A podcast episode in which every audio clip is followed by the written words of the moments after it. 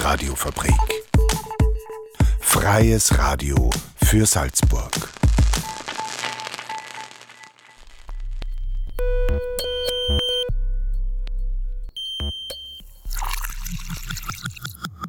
Unerhört. Der Infonahversorger auf der Radiofabrik. Jeden Donnerstag um 17.30 Uhr. Radiofabrik.at slash unerhört.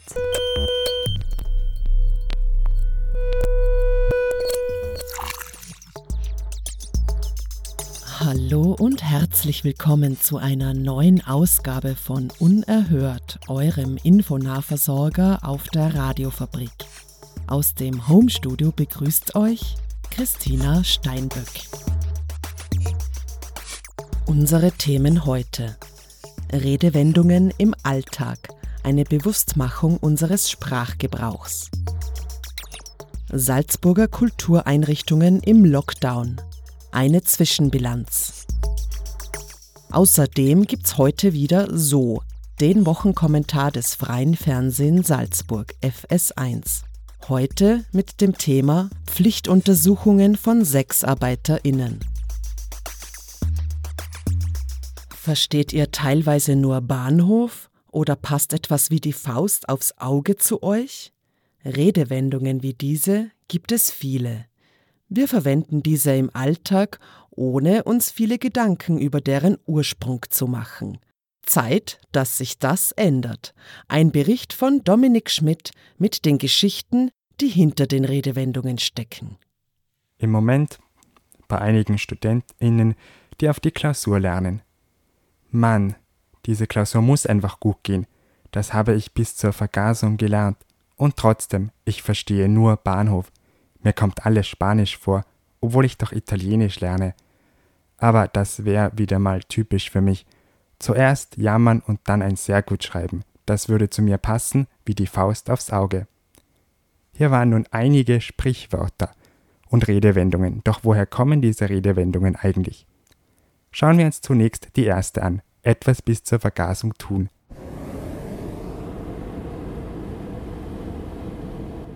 Viele ExpertInnen sind nicht damit einverstanden, dass diese Redewendung noch gebräuchlich ist.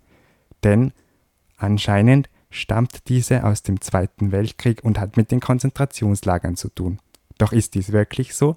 Wie aus einem Bericht der Wiener Zeitung hervorgeht, ist diese Vermutung nicht korrekt. Die Redewendung stammt vielmehr daher, dass ein physikalischer Stoff zunächst fest, dann flüssig und in seinem Endstadium gasförmig ist. Eine weitere Erklärung ist aber auch die, dass das Sprichwort aus dem Ersten Weltkrieg stammt. Dazumals kam Giftgas zum Einsatz. Die Soldaten, die sich dadurch durch Giftgas das Leben nehmen konnten, verwendeten häufig den Spruch, dass sie bis zur Vergasung kämpfen würden. Ebenfalls auf diese Zeit geht übrigens, wie wohl die wenigsten von uns wissen, die Redewendung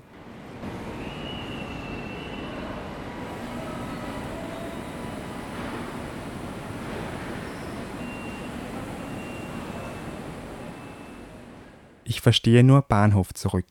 Im Ersten Weltkrieg waren die Soldaten weit weg von zu Hause. Sie wollten allerdings so schnell wie möglich wieder dorthin zurück. Das Hauptverkehrsmittel waren zu jener Zeit Züge.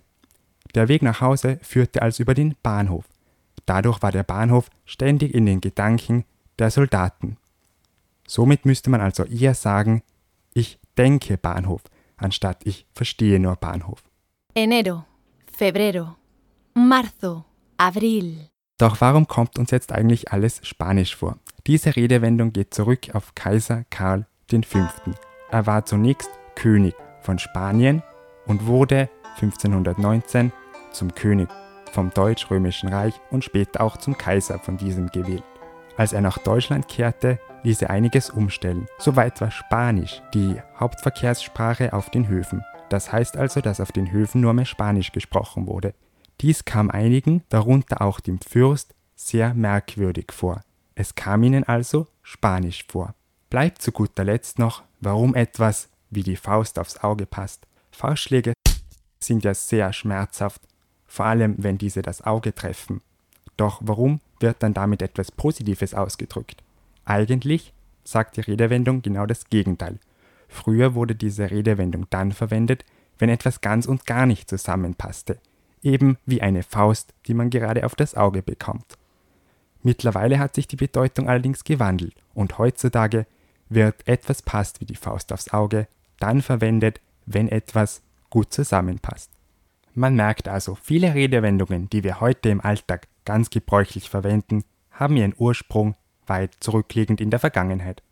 Und wart ihr bei der einen oder anderen Geschichte hinter den Redewendungen auch überrascht?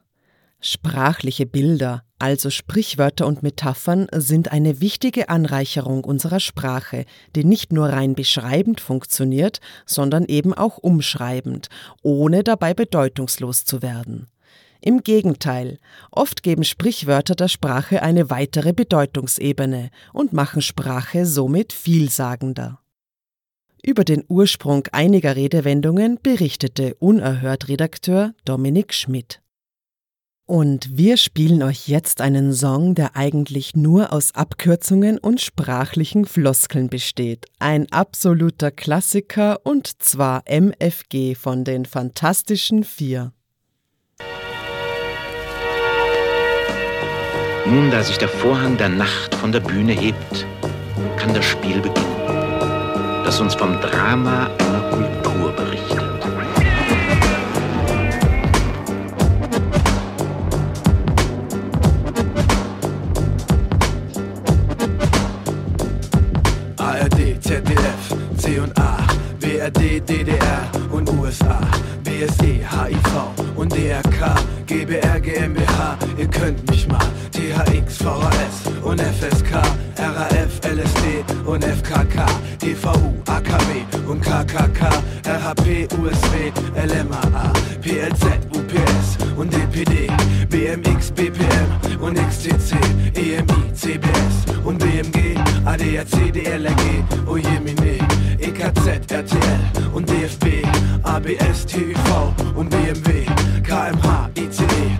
SED, PVC, FCKW ist nicht okay.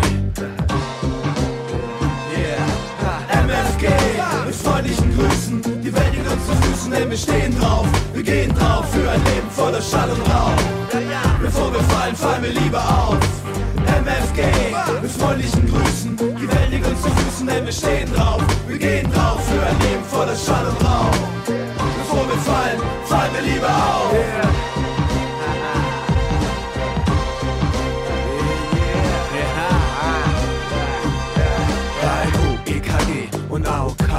LBS, WKD und IHK, UKW, NDD und Huber K, BTM, BKA, HHHH, LTU, TNT und IRA, NTV, THW und DPA, H&M, BSB und FDH, SOS 110, Tatütata, SED, FDJ KDW, FAZ, BWL und FDP, EDV, IBM und WWW, HSV, VfB, Ole Ole, ABC, DAF und OMB, TM3, A und O und AEG, TUI, UVA und UVB, THC, NOCW ist was ich dreh.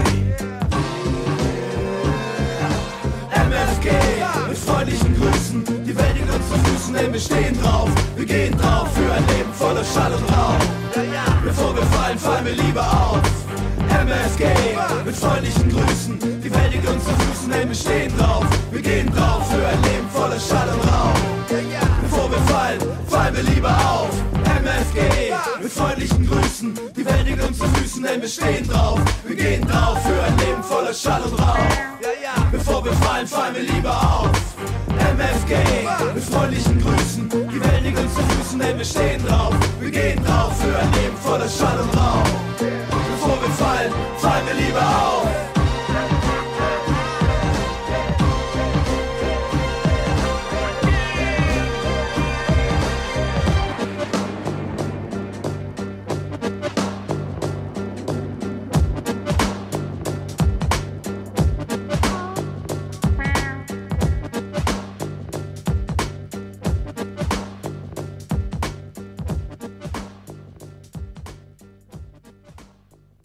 Die Kulturszene befindet sich zum Großteil immer noch im Lockdown. Seit Montag, dem 8. Februar, gibt es zwar erste Lockerungen im Handel, gewissen Dienstleistungen oder Museen, jedoch die Kunst und Kultur im Veranstaltungsbereich steht immer noch still. Insbesondere die freie Kulturszene, die mit kleinen Förderungen und ohne Subventionen auskommen muss. Sie erreichen ihre finanziellen Grenzen. Dennoch zählt Aufgeben nicht als Option. Es werden viele kreative Wege gefunden, um Theater oder Veranstaltungen unterhaltsam online abhalten zu können oder in einer neuen Weise in Austausch mit dem Publikum zu kommen. Renate Hausenblas und Norbert Pani haben nachgefragt, wie das Off-Theater, das Soli-Café und das Literaturhaus Salzburg mit der derzeitigen Situation umgehen. Noch immer bestimmt die Corona-Pandemie die Nachrichten. Und obwohl der jüngste Lockdown gelockert wurde, hat die Kulturszene noch immer Stillstand. Kino oder Theater, Vorträge und Lesungen, das ist weiter nicht möglich. Das trifft auch oder vor allem die freie Kulturszene. Ein Beispiel dafür ist das Off-Theater in Salzburg. Sie sind eine Heimat für viele Künstlerinnen und Künstler.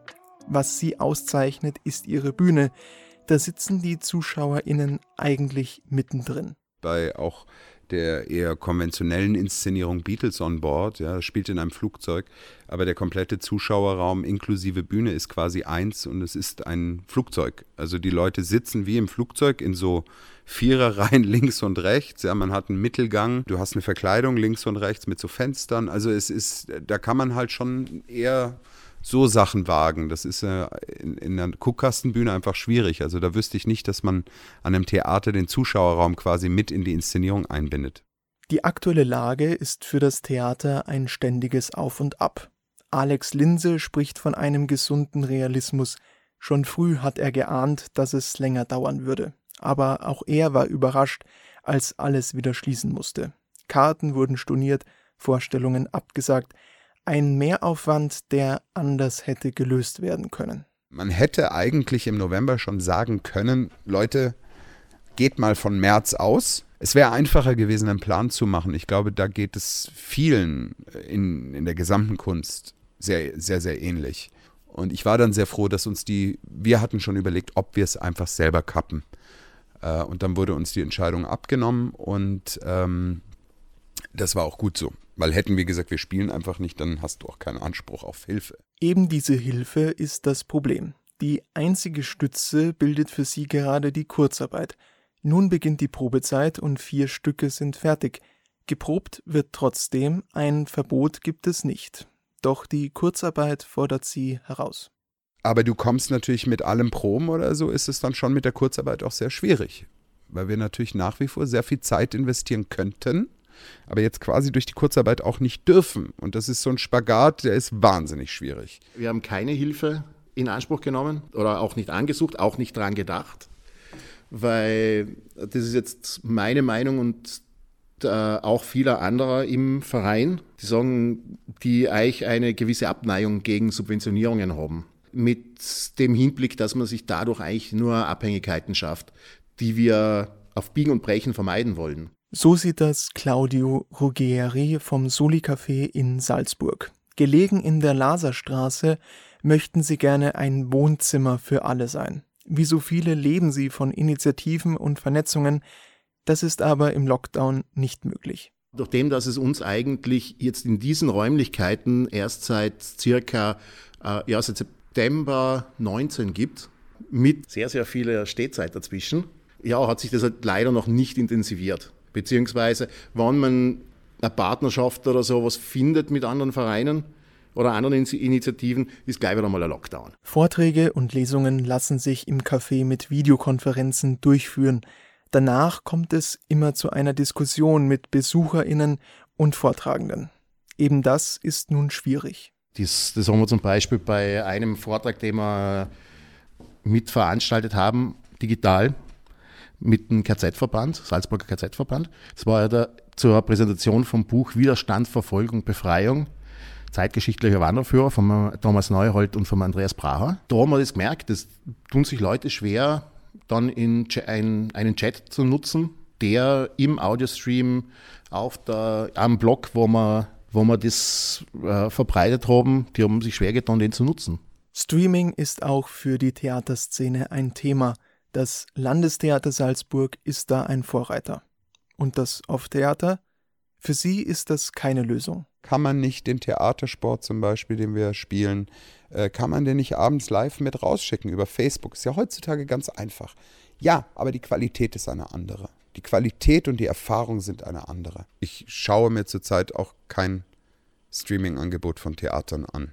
Und ich muss auch ganz ehrlich sagen, was mich am meisten interessieren würde, wovon ich noch gar nichts gelesen habe, mich würden die Statistiken mal interessieren.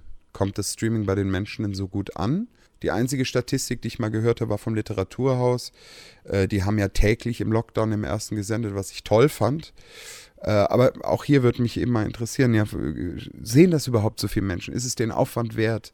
Wollen die Leute nicht lieber doch einfach ins Theater kommen unter jeden Umständen? Also unter den Umständen hat es sich auf jeden Fall gelohnt, dass wir uns da so engagieren. Aber es ist natürlich allen klar und die in der Kunst arbeiten, egal im Theater, im Musikbereich, in der bildenden Kunst, so kreativ man auch versucht zu sein, mit digitalen äh, Formaten nicht das Gleiche äh, erreichen und erzielen kann, äh, was man mit Live-Veranstaltungen, mit den Begegnungen, mit der Kommunikation sonst hat. Ähm, nur welche Wahl hatten wir? Eben keine. Thomas Friedmann vom Literaturhaus Salzburg hat selbst das digitale Format Live-Lesen ins Leben gerufen. Selbst im Lockdown konnte so das Literaturhaus weltweit Leute erreichen. Optimismus ist für Friedmann das Zauberwort. Da gab es natürlich Momente, wo man auch frustriert war. Aber das Wichtigste, das habe ich sehr rasch, glaube ich, erkannt und auch den Kolleginnen gesagt, wir müssen uns eine gute Stimmung behalten im Team. Wir müssen auf uns selbst schauen natürlich und was wir unter diesen Umständen tun können. Und das haben wir eigentlich bis heute gut geschafft, denn ich glaube, ohne die, die, die gute Stimmung, die Zuversicht und das Engagement würde man äh, das dann nicht mehr tun. Bei den aktuellen Lockerungen des Lockdowns fragt sich Thomas Friedmann, was nun mit der Kultur passiert. Hier ließe sich auch öffnen und gute Konzepte liegen vor. Besteht sogar die Gefahr, dass nur die große Kultur gewinnt und kleinere Einrichtungen nicht mehr gesehen werden? Die Gefahr, dass man sagt, also dann gibt es äh, in Salzburg zum Beispiel nur mehr zwei große Museen und die Festspiele und das Landestheater, das sehe ich eigentlich nicht. Es ist äh, schön, wenn man einmal im Jahr Geburtstag feiert und Weihnachten und Ostern. Und das meine ich jetzt umgelegt auf die Festspiele. Äh, die soll es geben, äh, daran erfreuen wir uns. Aber es braucht unbedingt diese täglichen kulturellen auch Überraschungen. Und das haben die Menschen schätzen gelernt, in, auch in Salzburg, das ja doch eher, sage ich mal, ein nach wie vor etwas konservatives Pflaster ist, wo aber im Laufe der, der letzten Jahre und Jahrzehnte doch viele Initiative, Initiativen entstanden sind, die natürlich eine Förderung brauchen und Unterstützung brauchen. Das Publikum dafür gibt es meiner Meinung nach.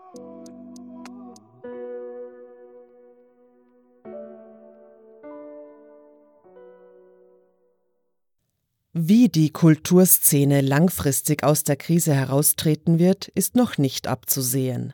Am wichtigsten ist derzeit die baldige Öffnung der Kultureinrichtungen, selbstverständlich unter Einhaltung der Corona-Maßnahmen. In diesem Beitrag zu hören waren Alex Linse vom Off-Theater, Claudio Ruggieri vom Soli Café und Thomas Friedmann vom Literaturhaus Salzburg. Unerhört. Der Infonahversorger auf der Radiofabrik. Nun folgt so der Wochenkommentar von FS1, dem freien Fernsehen Salzburg. Rose Huber spricht über das Thema der diskriminierenden Pflichtuntersuchung von SexarbeiterInnen.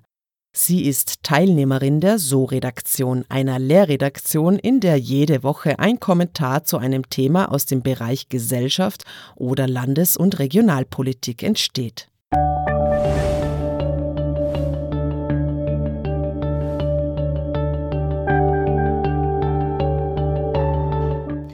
So, die Gesundheitsuntersuchung für Sexarbeiterinnen in Salzburg ist eine Zwangsuntersuchung und das gehört schnellstmöglich durch ein freiwilliges Angebot ersetzt. Es ist Sexarbeiterinnen in Salzburg nur innerhalb eines Bordells möglich, ihrem Gewerbe legal nachzugehen. Dafür müssen sie sich alle sechs Wochen einer sogenannten Gesundheitsuntersuchung unterziehen. Die Anmeldung erfolgt über den Bordellbetreiber. In Zeiten von Corona, wo die Bordelle nur sehr sporadisch geöffnet haben, ist es fast unmöglich, einen Termin zu bekommen. Ohne Termin dürfen die Frauen aber nicht arbeiten. So wie die Termine beim Gesundheitsamt derzeit ablaufen, kann man kaum von einer Untersuchung sprechen. Es gibt weder ein Arztgespräch noch eine medizinische Behandlung. Es wird lediglich ein vaginaler Abstrich gemacht, um auf sexuell übertragbare Krankheiten zu testen. Es kam aber auch schon vor, dass ohne Absprache Drogen- oder Schwangerschaftstests durchgeführt wurden. Es wird keinerlei Rücksicht auf die Frauen genommen, sagt die Sozialarbeiterin Christine Nagel vom Projekt PIA. Anonymität und der Schutz der Privatsphäre ist bei den Untersuchungen nicht gewährleistet. Da bekannt ist, wo und wann diese Untersuchungen beim Gesundheitsamt durchgeführt werden, kamen teilweise sogar Männer zu den Terminen, um die Sexarbeiterinnen zu begutachten. Dabei scheint es bei den Untersuchungen darum zu gehen, dass sich der Kunde in Sicherheit wiegen kann, dass die Frauen eh nichts haben. Das führt dazu, dass in Österreich Kunden viel mehr Dienste ohne Kondom fordern als beispielsweise in Deutschland. Die Männer müssen sich natürlich nicht untersuchen lassen. Die Frauen wollen sich auch weiterhin gesundheitlich untersuchen lassen, aber im Rahmen eines freiwilligen Angebots. Eine Untersuchung mit Arztgespräch und einer medizinischen Versorgung sollte eigentlich eine Selbstverständlichkeit sein. Jede Sexarbeiterin verdient genau so viel Respekt und Sicherheit wie jeder andere hart arbeitende Mensch auch. Das war der Wochenkommentar von Rose Huber von der So-Redaktion einer Kooperation der Radiofabrik mit FS1, dem freien Fernsehen in Salzburg. Unerhört. Der Infonahversorger auf der Radiofabrik. Unerhört gibt's jeden Donnerstag um 17.30 Uhr, freitags die Wiederholung um 7.30 Uhr und steht bereit zum Nachhören auf radiofabrik.at slash unerhört oder auf der Mediathek der Freien Radios unter freie-radios.online. An der heutigen Ausgabe mitgewirkt haben Dominik Schmidt, Renate Hausenblas, Norbert Pani und Rose Huber. Wir spielen euch zum Abschied noch Musik aus Salzburg und zwar Freiflug mit dem Song Für uns. Und von Daniel Sambo von seinem Album All My Demons den Song Devil in Disguise. Fürs Zuhören bedankt sich Christina Steinböck. Viert euch, Servus und alles Gute.